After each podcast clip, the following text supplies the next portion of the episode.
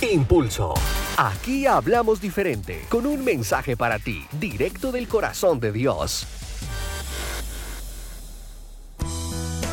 Hola, se ha vuelto muy común el uso de las redes sociales para comunicarnos. Por esta causa tenemos cientos de contactos en WhatsApp y en Facebook pero sin darnos cuenta hemos comenzado a llamar a esos contactos amigos. Y aunque suena bien usar esta palabra para referirnos a aquellas personas de las que apenas solo tenemos el nombre o el número de teléfono, es un error enorme usar la palabra amigo de esta manera, ya que al hacerlo estamos quitándole el valor a la amistad y estamos mostrando sin querer que la amistad no tiene importancia, que es algo pasajero y sin sentido. Es por esta razón que se nos hace necesario saber qué es una amistad verdadera, para que ya no sigamos llamando a todas las personas que conocemos amigo y le demos ese título a quien verdaderamente se lo merece. Por eso presta mucha atención a esto. La amistad verdadera nos llena de seguridad, generosidad, lealtad y respeto. La verdadera amistad logra que amemos por encima de los defectos, nos hace ser más comprensivos y amables.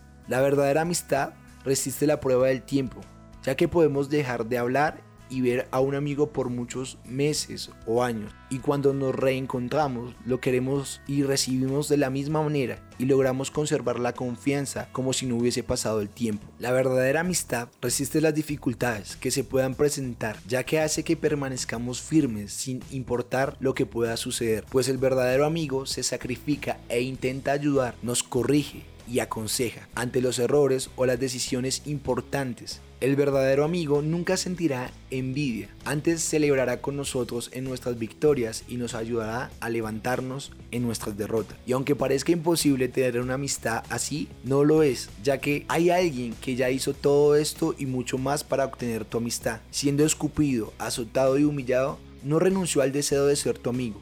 Y como si esto fuese poco, también entregó su vida para tener la plena seguridad de que estaba todo listo para establecer una amistad contigo. De quien les hablo es de Jesús, que no tan solo quiere ser tu amigo, sino que también quiere enseñarte a ser un amigo verdadero. Por eso, renuncia a aquellas amistades que no son verdaderas y lucha incansablemente por convertirte en un amigo de verdad. Y recuerda que Dios es tu impulso.